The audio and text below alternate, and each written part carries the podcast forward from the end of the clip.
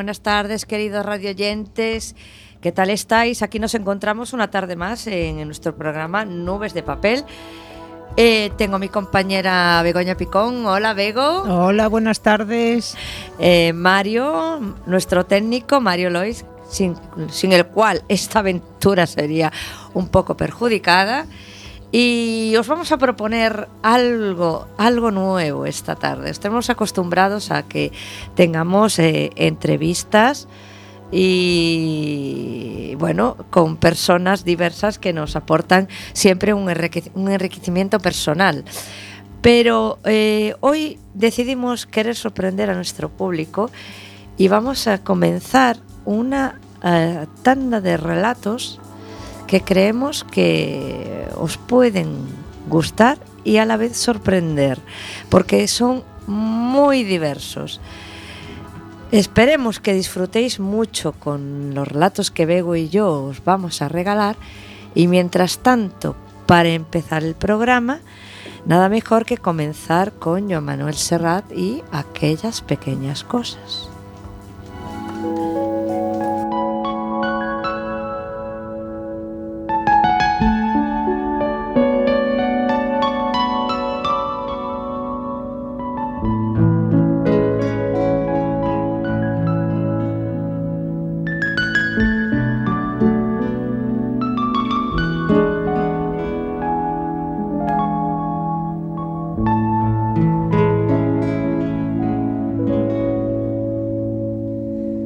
Se cree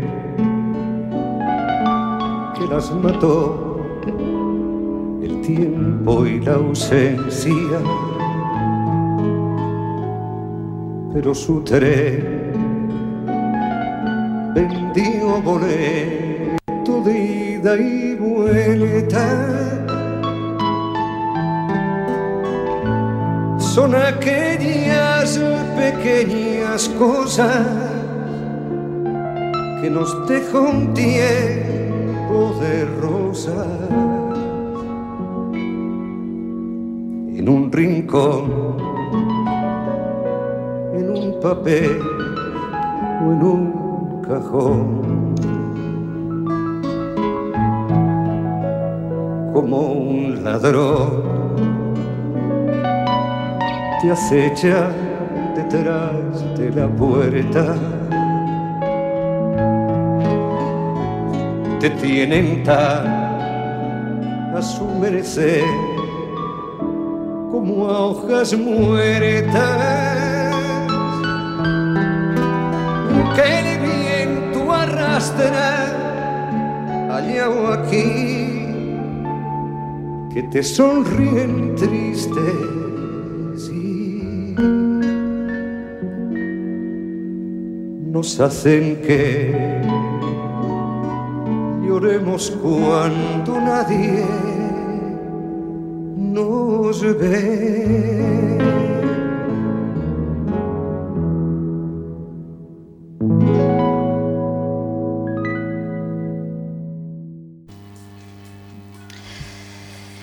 Bueno, dicen, dicen por ahí que en algún lugar el libro perfecto nos sigue esperando. Y el libro perfecto, supongo que para cada persona en particular es alguno diferente. Os voy a contar un poco de los relatos que voy a leer, que voy a leeros hoy. Eh, yo me suelo guiar mucho por las intuiciones cuando compro cualquier libro y, y me, y me guío mucho por los títulos de los, de los libros y seguidamente leo los argumentos. Entonces recuerdo que hace unos años estaba yo perdida por ahí en medio de, del FNAC o como podía haber estado en cualquier otra librería y hubo un libro que me llamó la atención. No conocía el autor, pero puedo deciros que una vez que terminé de leer el, libro de Neil Gaiman, que es el que os voy a relatar hoy, bueno, algunos, algunos de los relatos que os voy a leer, eh, desde luego uno no sale intacto de, este libro, igual que de ningún otro que se precie de tener una buena literatura e introducirnos en sus historias.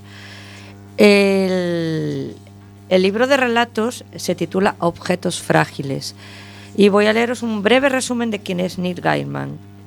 Es un escritor eh, del Reino Unido que es escritor de ciencia ficción, fantasía y guionista. Con esto ya os podéis hacer una idea de por dónde van a ir los tiros. Es conocido especialmente por la exitosa serie de novela gráfica de Sandman y ha publicado Los hijos de Anansi y Stardust. Bien. Si no lo conocéis ahora mmm, vais a tener un pequeño aperitivo. Vamos a leer un poco el prólogo y después os introduzco en la primera historia. Objetos frágiles. En esta recopilación de historias, los narradores y el arte de la narración tienen el papel protagonista. Los meses, convertidos en personajes que hablan y se relacionan, intercambian opiniones en su reunión anual. El hombre medio devorado nos habla de cómo se hizo amigo de su querido caníbal. Incluso Sherezade, la mayor contadora de historias de todos los tiempos, recibe un homenaje. Además, otras historias nos sorprenden y cautivan. Un misterioso circo que aterroriza al público con su asombrosa actuación antes de desaparecer en mitad de la noche y llevarse una espectadora con ellos. En una Inglaterra victoriana un tanto extraña. Sherlock Holmes y su inseparable ayudante deben resolver el asesinato de un miembro de la familia real, los miembros de un exclusivo club epicúreo. Hastiados ya de haber probado todo lo imaginable, se van a Egipto para degustar el mítico pájaro de sol, sin imaginar siquiera las consecuencias que traerá tan tamaño atrevimiento. Estos relatos, varios de ellos merecedores de premio Hugo y Locus, conforman este extraordinario libro que nos sumergen en el universo particular de Neil Gaiman, tierno, gótico, infantil, fantástico, cargado de un oscuro sentido del humor y, sobre todo, de una imaginación fuera de lo común y un talento que lo convierten en un escritor excepcional. Dicho esto, vamos a adentrarnos en nuestro primer relato. Las esposas prohibidas de los siervos sin rostro de la secreta morada de la noche.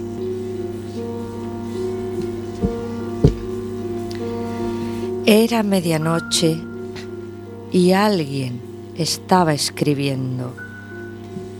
La grava crujía bajo sus pies, que corrían desenfrenados por el camino flanqueado de árboles. El corazón le latía con fuerza dentro del pecho. Sentía los pulmones a punto de estallar con cada bocanada de aquel gélido aire nocturno.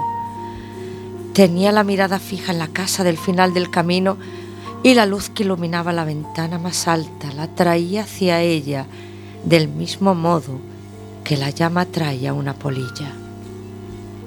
Por encima de su cabeza y allá a lo lejos, en el interior del bosque que había detrás de la casa se oía el canto de las aves nocturnas. De pronto oyó a su espalda un grito fugaz. Un animal pequeño que había caído víctima de algún ave rapaz esperaba, pero no podía asegurarlo. Corría como si todos los demonios del infierno fueran pisándole los talones y no se atrevió a volver la vista hasta que llegó al pórtico de una vieja mansión. A la pálida luz de la luna, las blancas columnas se le antojaban huesos, como si fueran las gigantescas costillas de un fabuloso animal. Se apoyó en el quicio de la puerta, tratando de recobrar el aliento sin perder de vista el largo sendero, como si estuviera esperando a que sucediera algo y, a continuación, llamó a la puerta. Tímidamente al principio, luego con más fuerza. Los golpes resonaron en el interior de la casa. Al oír el eco, le pareció como si allá a lo lejos otra persona estuviera llamando a otra puerta. ¡Hola! gritó. Si hay alguien ahí, quien sea, ábrame la puerta, por favor. Se lo suplicó, se lo imploró. Su voz le sonaba extraña. La luz que parpadeaba en la habitación de arriba se desvaneció para reaparecer sucesivamente en las ventanas inferiores. Una persona, al parecer con una vela, la luz desapareció en las entrañas de la casa. Intentó recobrar el aliento. El tiempo se hizo eterno hasta que oyó ruido de pasos al otro lado de la puerta y pudo atisbar el tenue resplandor de una vela por una rendija entre la desvencijada puerta y el marco. ¿Hola? dijo. La voz que contestó a su llamada sonaba cascada, como la de un anciano. Era una voz disecada, con cierto regusto a pergamino viejo y a musgo de cementerio. ¿Quién llama? inquirió. ¿Quién aporrea la puerta en esta noche aciaga? La voz no la tranquilizó en absoluto. Se quedó mirando un instante la oscuridad que envolvía la casa y luego se enderezó. Sacudió su rizada melena color azabache y con una voz que esperaba no delatara su miedo contestó, Soy yo, Amelia Ainsworth. Me he quedado huérfana hace poco y vengo a ocupar un puesto como institutriz de los hijos del Lord Falconer, cuyas crueles miradas durante la entrevista que mantuvimos en su casa de Londres me parecieron a un tiempo repulsivas y fascinantes, y cuyo aquilino rostro se me aparece en sueños desde, desde entonces. ¿Y qué hace usted aquí, pues, en esta casa y en esta noche aciaga? El castillo de Lord Falcon está a unas 20 leguas de aquí, más allá de los páramos. El cochero, un hombre desagradable y mudo, o quizás solo fingía ser mudo, porque no pronunció una sola palabra en todo el tiempo, se comunicaba por, miedo de por medio de gruñidos. Se detuvo a una milla de aquí, o eso me pareció a mí, y me indicó por señas que debía apearme allí mismo. Yo me negué, pero él me sacó empellones del coche y luego arreó frenéticamente a los pobres caballos y se marchó por donde había venido, llevándose con él mis maletas y mi baúl. Lo llamé varias veces, pero no regresó, y me pareció entonces que algo más negro que la oscuridad de la noche se movía entre los árboles del bosque que tenía a mi espalda. Vi la luz en su ventana y yo, yo... Eh, la mujer se derrumbó por fin y empezó a sollozar. Su padre, dijo la voz al otro lado de la puerta. ¿No sería por casualidad el honorable Haber Ainsworth? Amelia dejó de sollozar. Sí, sí, el mismo. Y... ¿Dice usted que se ha quedado huérfana? Amelia recordó a su padre con su chaqueta de tuit atrapado en aquel remolino que le lanzó contra las rocas y la apartó de ella para siempre. Murió tratando de salvar la vida de mi madre. Finalmente, ambos murieron ahogados oyó el ruido sordo de una llave girando en la cerradura y a continuación otros dos cerrojos de hierro. Sea bienvenida, pues, señorita Esworth. Bienvenida a esta casa, una casa sin nombre. Bienvenida sea en esta noche aciaga. La puerta se abrió. El hombre llevaba en la mano una vela de sebo la oscilante llama iluminaba su rostro desde abajo, dándole un aire siniestro y espectral. Bien podría ser un fuego fatuo, pensó Amelia, o un sanguinario asesino singularmente avejentado. Con un gesto, el hombre le invitó a entrar en la casa. ¿Por qué repite usted esto continuamente? le preguntó. ¿Repetir? ¿A qué se refiere? En esta noche aciaga. Lo ha repetido usted tres veces. El hombre se limitó a observarla por un momento, luego le hizo otra seña con su pálido dedo. Amelia entró y el hombre acercó la vela para escudriñar su rostro con ojos, sino de loco, ciertamente perturbados. Finalmente lanzó un gruñido e inclinó la cabeza en señal de respeto. Sígame, le dijo por toda respuesta. Amelia le siguió por un largo pasillo. La luz de la vela producía fantasmagóricas sombras a su alrededor y hacía que el reloj de pie y las estilizadas sillas danzaran y brincaran por la habitación. El anciano manipuló torpemente el manojo de llaves que tenía en la mano hasta encontrar la llave adecuada y abrió una puerta que había bajo las escaleras. De la oscuridad que se abría frente a ella le venía olor a moho, polvo y abandono. ¿A dónde vamos? preguntó. El anciano sintió como si no lo hubiera oído y luego dijo, algunos son lo que son y algunos solo parecen ser lo que parecen. Recuérdelo siempre y recuérdelo bien, hija de Haber Ensware. ¿Me comprende? Amelia negó con la cabeza. El anciano echó a andar sin volver la vista atrás. Amelia le siguió escaleras abajo. Lejos de allí, el joven tiró su pluma sobre el manuscrito, salpicando toda la resma y el escritorio de tinta de sepia. No sirve, dijo en tono abatido. Se puso a dar golpecitos con la yema del dedo en una mancha de tinta, emborronándola y oscureciéndola aún más la madera de tea de su escritorio. Luego, en un gesto inconsciente, se frotó el puente de la nariz con el dedo, dejándola tiznada. No sirve, señor.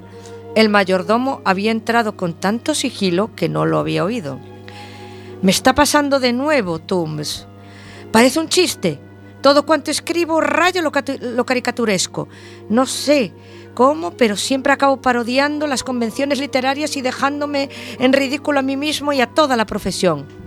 El mayordomo miraba a su joven amo sin parpadear siquiera. Creo que el humor está muy bien visto en ciertos círculos, señor. El joven apoyó la cabeza en las palmas de las manos y se frotó la frente con aire pensativo. Luego suspiró. No se trata de eso, Toms. Intento recrear una porción de vida, una minuciosa representación del mundo tal y como es y de la condición humana. Y en lugar de eso acabo ridiculizando puerilmente debilidades de, de mis colegas, haciendo chistes fáciles. Se había manchado toda la cara de tinta. Muy fáciles, de la habitación con, condenada que había en el piso de arriba llegó un grito espeluznante que resonó por toda la casa. ¡Ah! El joven suspiró. Será conveniente que le lleves algo de comer a tía Agatha Tumps. Muy bien, señor. El joven cogió de nuevo su pluma y distraído se acarició la oreja con ella. Detrás de él, apenas visible en la penumbra de la habitación, estaba el retrato de su tatarabuelo. Los ojos habían sido recortados con sumo cuidado mucho tiempo atrás, y unos ojos reales de color castaño dorado observaban ahora el escritor desde detrás del lienzo. Si el joven se hubiera dado la vuelta y hubiera reparado en ellos, quizás le habrían parecido los ojos de un gran felino o de una desfigurada ave de rapiña, suponiendo que tal cosa fuera posible.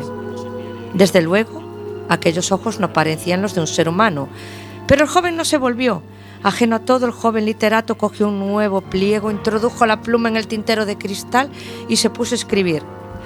Capítulo cuarto. Veamos, dijo el anciano depositando la vela de sebo sobre el mudo armonio. Él es nuestro amo y nosotros sus esclavos, por más que finjamos que no es así. Pero llegado el momento, Él nos reclama lo que desea y es nuestro deber proporcionarle. Se estremeció y respiró hondo y a continuación solo dijo, es nuestro deber proporcionarle lo que precisa. A medida que se iba acercando la tormenta, los cortinones se agitaban cual alas de murciélago tras las ventanas de cristal. Amelia apretó el pañuelo bordado contra su pecho, dejando a la vista las iniciales de su padre. ¿Y esa puerta? preguntó en un susurro. Fue condenada en tiempos de ser Frederick y antes de desaparecer dio orden de que no volviera a abrirse jamás. Pero según dicen, hay pasadizos que comunican la vieja cripta con el camposanto. ¿Y la primera mujer de Sir Frederick? El anciano meneó, meneó la cabeza había acontecido. Total, irremediablemente loca. Tocaba el armonio, pero no tenía demasiado talento. Sir Frederick hizo correr el rumor de que estaba muerta y es posible que algunos llegaran a creerlo. Amelia repitió para sus adentros aquella última frase. Luego miró al anciano con aire decidido. ¿Y yo? Ahora que he averiguado por qué estoy aquí, ¿cree usted que debería hacer? El anciano paseó la mirada por el deshabitado salón. Luego, en tono urgente, le dijo, Márchese de aquí, señorita Ainsworth. Huya, aún está tiempo de hacerlo. Váyase, por lo que más quiera, salve su... ¡Ah! ¿Mi qué? preguntó Amelia, pero las palabras apenas habían abandonado sus labios cuando el anciano cayó al suelo fulminado. Tenía clavada en la nuca la argentina flecha de una ballesta. ¡Está muerto! exclamó con incredulidad. Así es, afirmó una voz cruel desde el otro lado del salón, pero ya estaba muerto mucho antes de ahora. Incluso me atrevería a decir que llevaba muerto una monstruosa eternidad. Ante sus asombrados ojos el cadáver comenzó a descomponerse. La carne se fue pudriendo hasta volverse líquida y sus huesos se deshicieron, quedando reducidos a una masa informe y hedionda. Amelia se agachó y tocó el infecto charco con un dedo, luego lo chupó y con una mueca de disgusto afirmó, por lo visto, está usted en lo cierto, caballero, quien quiera que sea. Calculo que este hombre lleva muerto unos 100 años. Intento escribir una novela, le explicó el joven literato a su doncella, que refleje la realidad tal como es, que sea como un espejo de la vida misma. Pero lo que escribo no es más que basura, una vulgar farsa. ¿Qué puedo hacer, Ethel? ¿Qué es lo que debo hacer? No sabría qué decirle, señor, respondió la doncella, una hermosa joven que había llegado a la casa tan solo unas semanas antes y en misteriosas circunstancias. Ethel cogió el fuelle, y revivó el fuego de la chimenea. ¿Necesita alguna otra cosa, señor? No, sí, no, replicó él. Puede retirarte, Ethel. La muchacha recogió el cubo de carbón vacío y abandonó discretamente la estancia. El joven no parecía tener intención de volver a su escritorio. De momento, en lugar de ello, se quedó junto a la chimenea con aire pensativo, contemplando la calavera humana que descansaba sobre la repisa y las dos espadas cruzadas situadas un poco más arriba en la pared. Una de las ascuas estalló dentro de la chimenea y saltaron chispas. Detrás de él, muy cerca, oyó un ruido de pasos. El joven se volvió a mirar. ¿Tú? El hombre que tenía delante era prácticamente su doble y por si aquella semejanza no fuera suficiente, el blanco mechón que destacaba entre sus cabellos de color caoba lo delataba como de su misma sangre. En sus oscuros ojos había un destello de locura y sus labios tenían una expresión petulante y sin embargo extrañamente firme. Sí, yo. Yo, tu hermano mayor, es a quien has creído muerto todos estos años. Pero no estoy muerto. O quizás debiera decir que sí lo estoy.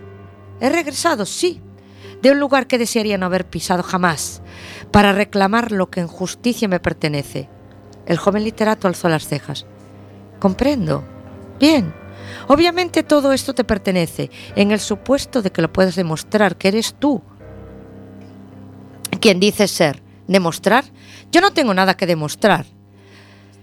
Reclamo lo que me pertenece en razón de mi nacimiento y de mi sangre y de mi muerte.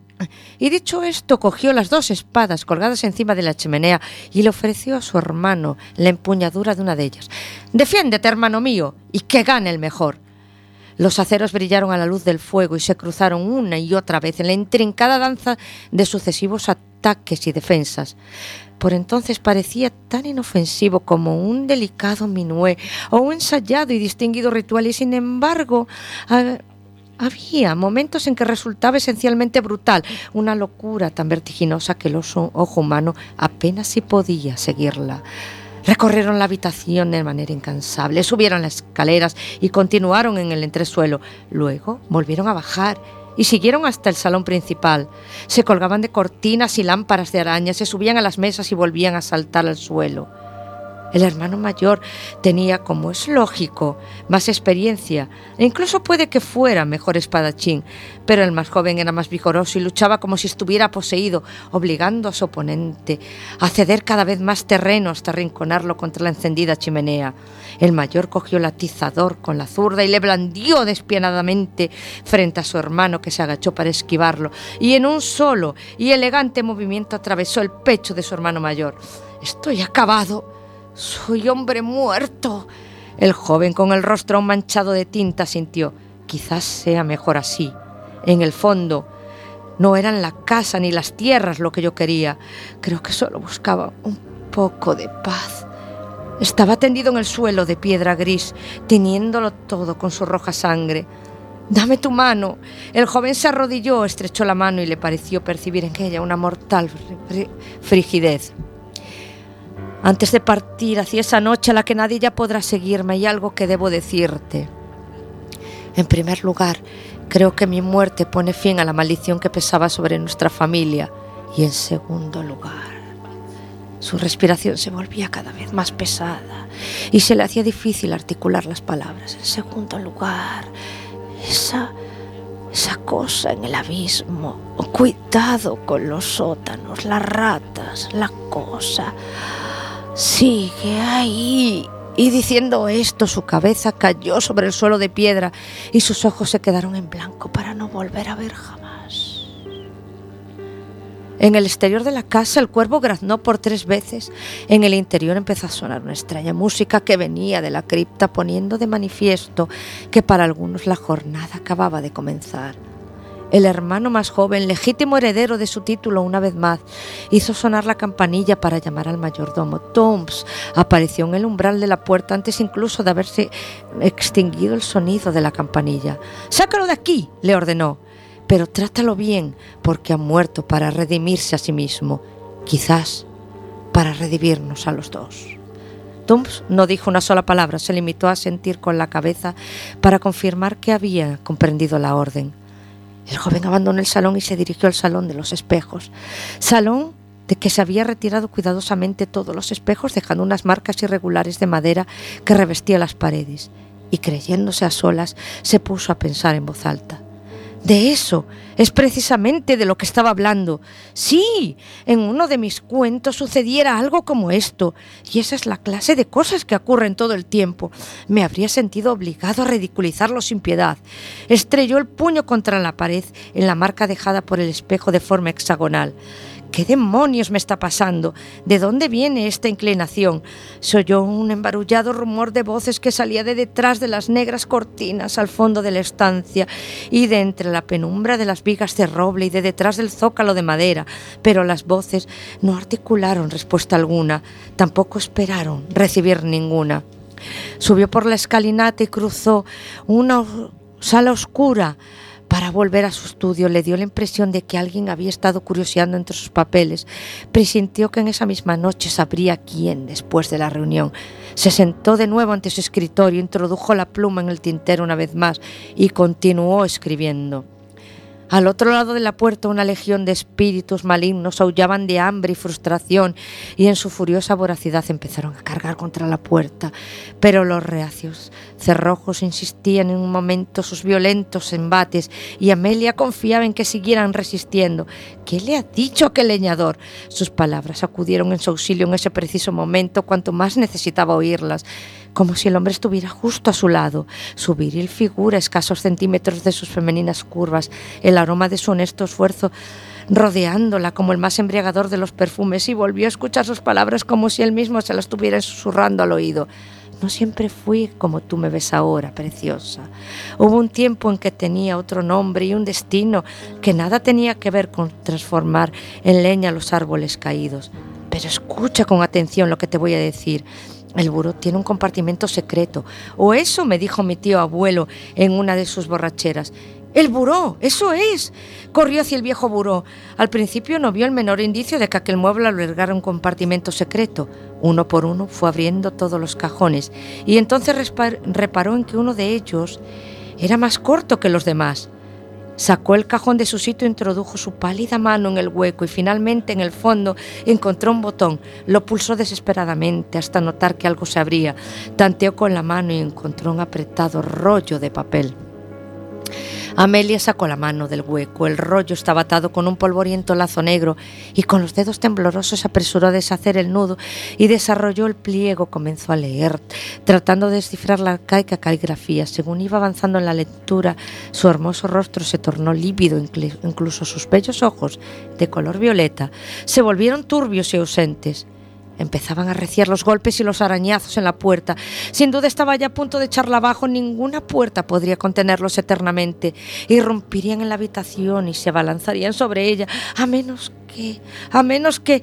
¡Deteneos! gritó con voz trémula.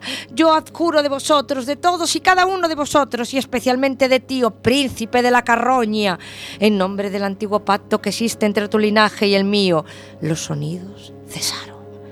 La joven tenía la impresión de que había cierta conmoción en aquel silencio. Finalmente, una vozajada rompió el silencio. El pacto y una docena de siniestras voces murmuraron a coro. El pacto. Pues aquel rollo de papel largamente escondido no era otra cosa que el pacto el temido acuerdo firmado en otros tiempos por los señores de la casa y los moradores de la cripta. En él se describían y enumeraban los delirantes rituales que los habían mantenido encadenados unos a otros a lo largo de los siglos, rituales de sangre y de sal, entre otros. Si has leído el pacto, dijo una profunda voz al otro lado de la puerta, sabrás qué, sabrás qué es lo que necesitamos, hija de Haber Eswar. Esposas, replicó Amelia nuestras esposas, murmuraron desde el otro lado y siguieron repitiéndolo una y otra vez, cada vez más alto, hasta que el eco de aquellas palabras resonó por toda la casa. Dos palabras cargadas de anhelo, de amor y de hambre. Amelia se mordió el labio inferior. Eso es, vuestras esposas. Traeré esposas para vosotros. Conseguiré esposas para todos vosotros. Amelia pronunció esas palabras en voz baja, pero ellos debieron oírla, porque al otro lado de la puerta todo estaba en silencio. Un silencio absoluto y aterciopelado. Entonces una demoníaca voz susurró. Bien, ¿crees que podríamos convencerla para que nos trajera además unos rollitos de pan rellenos? Las lágrimas ardían en los ojos del joven literato, apartó esos papeles de un manotazo y rejó la pluma al otro lado del estudio. La tinta salpecó el busto de su bisa tatarabuelo y dejó el blanco mármol lleno de manchas marrones. El ocupante del busto, un enorme y lúgubre cuervo sobresaltado, estuvo a punto de caerse al suelo, pero aleteó levemente para no perder el equilibrio. Luego se volvió dando un saltito para mirar al joven con sus diminutos y brillantes ojos. ¡Oh! ¡Esto es intolerable! exclamó el joven Estaba pálido y temblaba como una hoja. No soy capaz de hacerlo, nunca seré capaz. Pero somos los... Y se interrumpió dubitativamente para buscar el extenso archivo familiar la maldición más adecuada. El cuervo no se inmutó. Antes de ponerte a maldecir, a turbar la paz de los muertos y a sacar a tus respetables antepasados de su bien merecido descanso eterno, ten la bondad de responderme una sola pregunta. La voz del ave sonaba como una piedra al chocar contra otra piedra. En un primer momento el joven no dijo nada. Se han dado casos de cuervos parlantes, pero era la primera vez que oí hablar aquel cuervo en particular y por tanto le pilló desprevenido. ¿Cómo no? Fórmula tu pregunta. El cuervo ladeó un poco la cabeza. ¿Te gusta escribir esa clase de cosas? ¿Que si me gusta? Eso es, ¿te gusta escribir sobre la vida real? De vez en cuando miro por encima de tu hombro. Incluso he leído algún que otro párrafo. ¿Te gusta escribir eso que escribes? El joven miró al cuervo con aire de suficiencia. Es literatura, le explicó como si estuviera hablando con un niño. Literatura real, la vida real, el mundo real. La función del artista es mostrarle a la gente el mundo en el que vive, ponerles delante de un espejo. Fuera, un rayo partió el cielo en dos. El joven miró por la ventana. La cegadora descarga eléctrica creaba distorsionadas y sinuosas siluetas a partir de los desnudos árboles y la abadía en ruinas de la colina. El cuervo se aclaró la garganta. La pregunta era, ¿tú disfrutas con ello?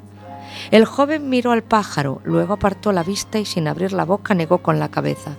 Por eso te estás saboteando.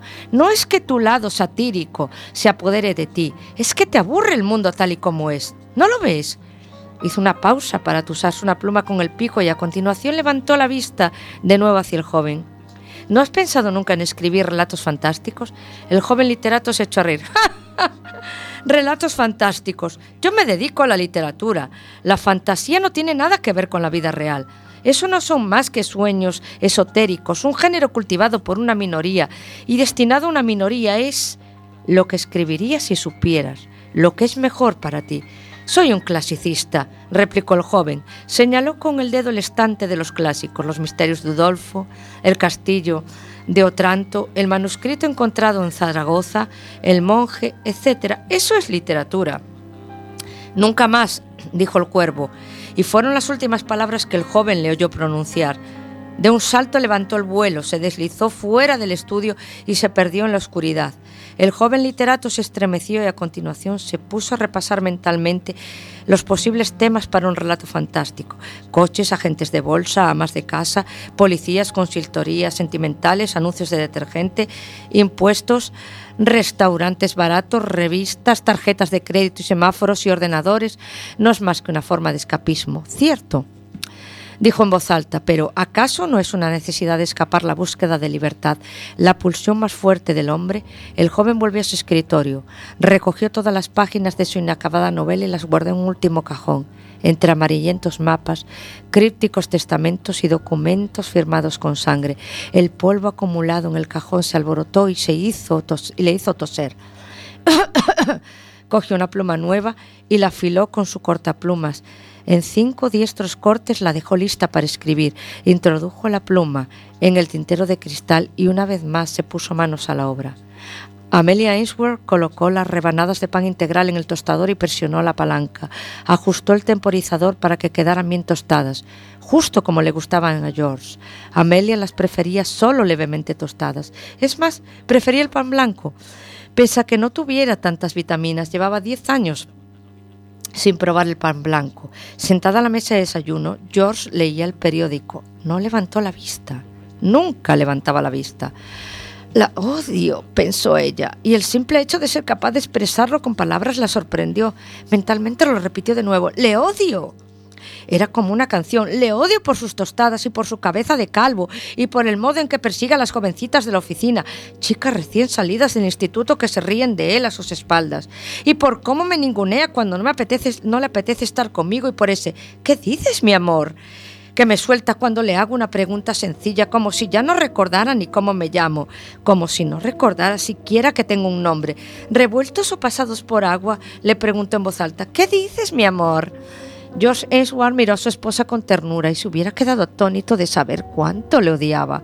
Él sentía por ella lo mismo que por cualquier electrodoméstico que llevaba 10 años en la casa y ni siquiera funcionando bien. El televisor, por ejemplo, el cortacéspedes. Él pensaba que el amor era eso.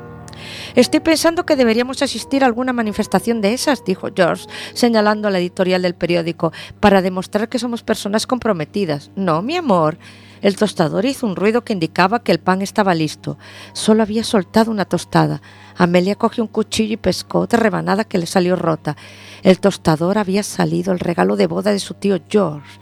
Dentro de poco tendría que comprar otro nuevo o empezar a tostar el pan en la parrilla como hacía su madre. George, ¿prefiere los huevos revueltos o pasados por agua? Volvió a preguntarle casi en un susurro, y algo en su voz hizo que George levantara la vista de su periódico. Como tú quieras, mi amor, respondió en tono amable.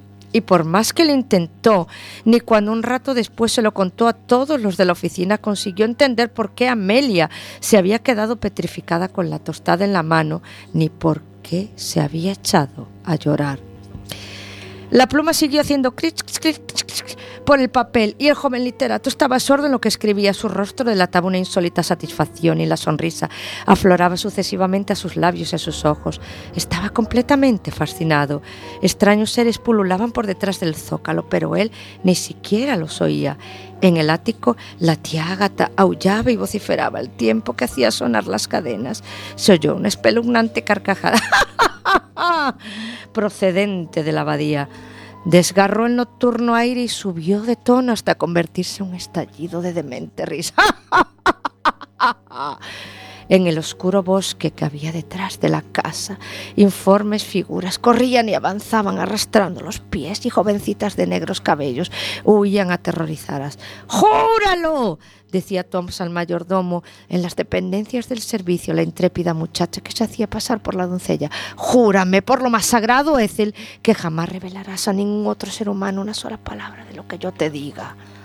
Había rostros asomados a las ventanas y palabras escritas con sangre en lo más profundo de la cripta. Un solitario demonio masticaba algo que probablemente había sido antes un ser vivo. Terribles rayos acuchillaban el lébano de la noche. Los sin rostro habían echado a andar. El mundo estaba en perfecta armonía. Oh, muy bonito, Rosy. ¿Te quedaste? Planchada ya. Planchada. Quedé ahí y, extremis. Bueno, pues ahora eh, me toca el turno. Yo voy a leer un, un relato más corto, ¿eh? Un poquito más corto. Eh, elegí un relato, uno de los relatos de mi último libro, de La Estación del Recuerdo. Y, bueno, este relato pues se titula Otro viaje más. Salí de casa y aún el sol estaba en lo alto. Podía sentir cómo sus rayos potentes y casi cegadores calentaban mi piel y abrasaba mi pelo desde el momento justo de cerrar la puerta de casa. Los dos perros acostados en la sombra de- a la sombra del patio se levantaron al instante en cuanto me oyeron salir. Intenté sin, sin darles demasiada importancia, pero ellos no se daban por vencidos. No aceptaban quedarse solos. Aullaban y se movían sin parar, saltando en la misma verja, golpeándola para decirme que la abriera y que no los dejara allí. No quería ceder, pero al final lo hice y le abrí la verja. Salieron a toda prisa. No fuera que los volviera a encerrar de nuevo, son tan listos. Juntos bajamos hasta el río, caminando los tres en silencio. Solo se po- podían oír los gemidos de los dos pastores alsacianos mientras correteaban y saltaban a mi alrededor. Anduvimos con paso apresurado un buen rato para ralentizarlo luego una vez que llegamos a la zona de sombra. No hacía más de diez minutos que había salido de casa, pero el sol me estaba agotando y lo único que estaba deseando era llegar ya a la parte del camino en que los árboles hacían presencia a ambos lados. Era el momento de pasear y dejar de andar con ese paso apresurado que me estaba agotando. La paz era infinita. Aquí, bajo la sombra de los árboles, corría una suave brisa que se agradecía eternamente. Una brisa que llegaba a ondear mi pelo levemente. Se distinguían cantos de pájaros diferentes, muy suaves y melodiosos, como si, si de una conversación de amigos íntimos se tratara. Era una sensación tan especial la que llegaba a sentir con ese corto paseo que ya no sabía si llevar los ojos abiertos o cerrados. Me conocía tan bien este camino que estoy segura de que si me lo propusiera, lo haría con los ojos cerrados. Ya podía oír el murmullo del agua. No me quedaban más de 100 metros para llegar a la misma orilla. Abedules gigantescos marcaban las dos orillas del río, acompañado de un manto de hierba verde y pequeña a la que la sombra de los árboles le daba unas horas de frescor. Seguía caminando y ya en mi cabeza estaba el poder acostarme en esa hierba fresca contrastando con el calor que el sol acabó por agotarme. Qué maravilla nos da la naturaleza. Yo allí sentada primero, contemplando el cauce del río, su sonido que me transportaba a un mundo mágico. Pronto opté por acostarme y los perros hicieron lo mismo a mi lado. Podía notar su fatiga por su forma agitada de respirar. Cerré los ojos y el universo entero de sensaciones que pude llegar a sentir era fascinante. Por un lado podía escuchar la respiración agitada de los perros. No fue demasiado largo el camino hasta llegar aquí, pero el calor para ellos podía llegar a ser insoportable. Pronto fue disminuyendo su frecuencia y acabaron por quedarse dormidos. Ese fue el momento que dejé de escucharlos y me centré más en el canto de los pájaros. Lo hacían tan bien y con esa entonación tan especial que casi podía llegar a adivinar el contenido de la conversación. Con los ojos cerrados no tenemos nada que nos perturbe y nos concentramos más en lo que escuchamos, con más intensidad que si estuviéramos mirando algún sitio. Esos trinos estaban enlazados con el murmullo del agua. No era un sonido monótono, más bien era parecido a una conversación como la de los pájaros, como si el mismo río intentara contarme algo. Incluso de vez en cuando se podía oír como si alguna trucha diera un pequeño salto en el agua, como si supiera como si subiera a la superficie para cazar alguna mosca despistada. Era tal la paz que sentí que en ese momento sonó el timbre de casa. Los perros comenzaron a ladrar y me desperté en la vieja butaca del porche. Esto sí que era un fastidio. De nuevo, las nuevas tecnologías y las prisas no me dejaron seguir en ese bello sueño. Bueno, y espero que, se, que os gustara este relato. Ahora vamos a pasar a, a otro momento musical. Seguimos con Joan Manuel Serrat, La mujer que yo quiero.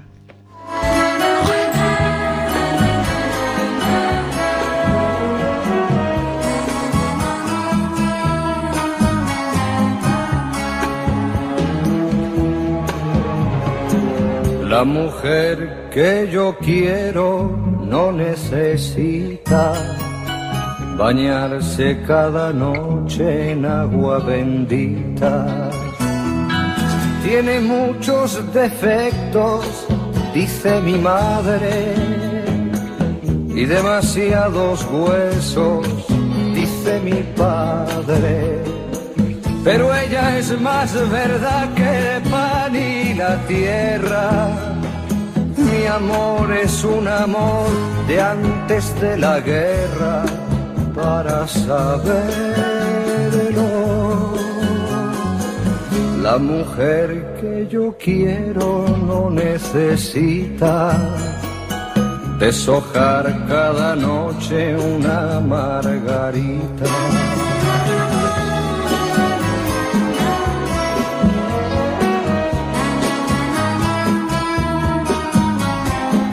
La mujer que yo quiero es fruta jugosa, prendida en mi alma como si cualquier cosa.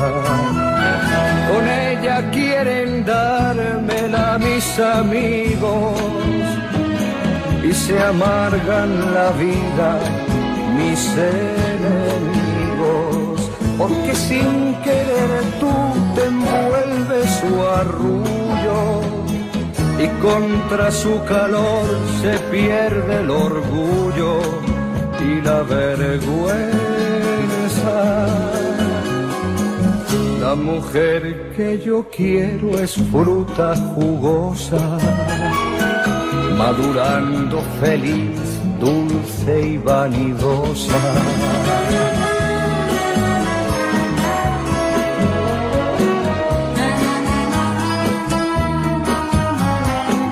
La mujer que yo quiero me ató a su yunta para sembrar la tierra de punta a punta. De un amor que nos habla con voz de sabio y tiene de mujer la piel y los labios. Son todos suyos mis compañeros de antes mi perro, mi escalextric y mis amantes, pobre Juanito. La mujer que yo quiero me ató a su yunta, pero por favor no se lo digas nunca.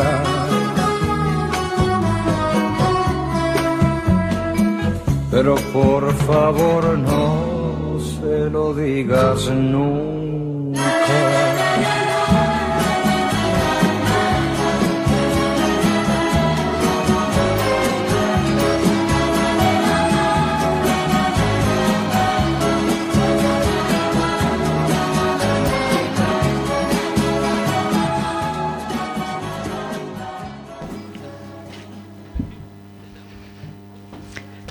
Bueno, amigos, eh, eh, tenemos aquí otro, bueno, tengo otro relato y espero, a ver Rosy, pásame las gafas. Ah, yo no las tengo. Aquí están. Bueno, este pequeño relato sigue, bueno, es un, un recuerdo quizá para muchos, porque también es parte del, de mi libro La estación del recuerdo y lo que pensamos muchos a estas edades, lo que es recuerdo del ayer, la vuelta al cole. Bajé del coche las dos bolsas blancas, muy pesadas. Estaban llenas de libros y material para el cole. Esta tarde ya me tocaba organizarlo todo, forrar los libros, ponerle el nombre a cada uno de ellos, incluido todo el material. Empecé por el material. Era más fácil y así acabábamos antes. Con un rotulador negro permanente puse el nombre a cada rotulador, tijeras, lápices, afila lápices y pinturas de los dos niños. El recuerdo de aquellos años volvía de nuevo. Ese olor de los libros seguía siendo el mismo de antaño. Y otra cosa curiosa eran las gomas de borrar. Eran las mismas de antes, esas gomas grandes y gordas, cuadradas, de Milán. Fue como si el tiempo no pasara, como si ese olor se quedara grabado en una parte de mi cerebro y estuviera ahí dormido durante años y hoy se volviera a despertar como si nada hubiera pasado. Le pasaba igual al olor de los libros, es el mismo. No había cambiado nada en ese aspecto. Lo que sí noté más cambiado es el forro transparente y adhesivo para forrar los libros, era mucho más fino. Eso hacía que resultara más difícil de trabajar con él. Fue una tarde de trabajo intenso, pero prefiero que sea así y no dejarlo para el último día, viéndome así con el agua al cuello en vísperas del gran día. Y por fin llegó ese día todos llevábamos un par de semanas ansiando ese momento en que llegara al, al cole. Ese lugar triste y vacío durante un verano caluroso y largo.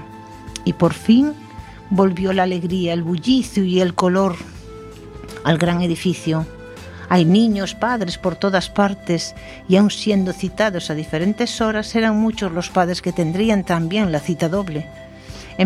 Empecé mi primera cita en primero de primaria la niña estaba emocionada, muy contenta de ver a sus amigos de los años anteriores, aunque este año ya los mezclarían entre ellos formando nuevos grupos. Durante el periodo de infantil eran organizados por orden de nacimiento, algo, algo bueno bajo mi punto de vista, no había tanta diferencia de edad entre ellos. un niño nacido a primeros de año y otro a finales de diciembre casi se llevaban un año de edad, pero sin embargo pertenecen a ese mismo curso escolar demasiada diferencia para cuando son tan pequeños. Caminábamos por los pasillos hacia el aula, yo cargada con todo el material y los libros y ella emocionada con la profe que le había tocado. Bien, lo sabía, me tocó Vanessa, bien, lo sabía, bien. Esas eran sus palabras de júbilo. Mientras apretaba los puños, estaba feliz. Por supuesto, yo también lo estaba por ella. La segunda cita fue una hora más tarde y esta vez era en primero de infantil, la clase que le tocó a mi hijo. Era la de los más pequeños, los nacidos en los últimos meses del año. Pobre, miraba a todas partes, todo era nuevo para él. Llegamos a su clase, la de primero A. Tan pronto entramos en el aula, se sentó en una de las diminutas sillas como si este no fuera su primer día. Los papás colocamos el material y los libros en su sitio mientras el pequeño Samuel ya estaba jugando con unos cubos de construcción que había detrás de él. La profesora, después de darnos las últimas indicaciones, nos mandó a darles el beso y antes de irnos para que pudieran quedar a solas con ellos. Todos los papás se despidieron de los niños con un beso y la mayoría sí lo hizo, pero yo opté por decirle que ahora debería de escuchar a la profe, que le iba a contar una cosa y después se irían a jugar. Se quedó tranquilo. Era uno de los pocos que no lloraba y al recogerlos más tarde, así me lo confesó la profe, que era muy bueno y que fuera el único que no había llorado. Era un campeón, ahora ya era un niño mayor. Fue uno de los primeros principios de cualquier padre o madre esperaría. Los días siguientes transcurrieron de igual forma, desde que dejábamos el coche en el parking del colegio, él ya bajaba la cuesta, contento y corriendo, tal vez porque también lo, veía en su, en su hermana. Una de las mañanas de esta primera semana, un niño lloraba desesperado en la puerta junto a su padre. Entonces, mi hijo me pregunta, ¿qué le pasa a ese niño? ¿Por qué llora? ¿Llora porque se cayó? Le contesté que sí, No quería que mi pequeño se contagiara ese llanto y que siguiera viendo el cole como un juego y no como algo malo. Estamos otra vez de vuelta a la normalidad después del verano. No solo ellos van al cole, sino también nosotros, los papás, volvemos a, a revivir esos años de pequeños pupitres, de olor a goma de borrar y a libros recién comprados, de pasillos ruidosos y de horas de atención, de risas y de juegos. Al final, todo vuelve.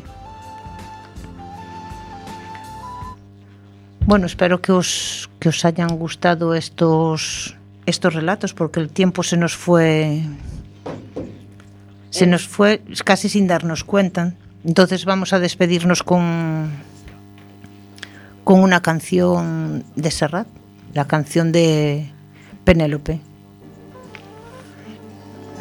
Penélope, con su bolso de piel marrón y sus zapatos de tacón y su vestido de domingo. Penélope se sienta en un banco en el andén y espera que llegue el primer tren meneando el abanico.